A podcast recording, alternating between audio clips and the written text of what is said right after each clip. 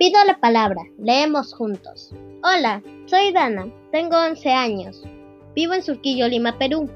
Y hoy les voy a leer el poema El parquito de papel, de Amado Nervo. Con la mitad de un periódico hice un barco de papel. En la fuente de mi casa le hice navegar muy bien.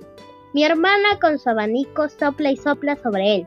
Buen viaje, muy buen viaje, barquichuelo de papel. Gracias.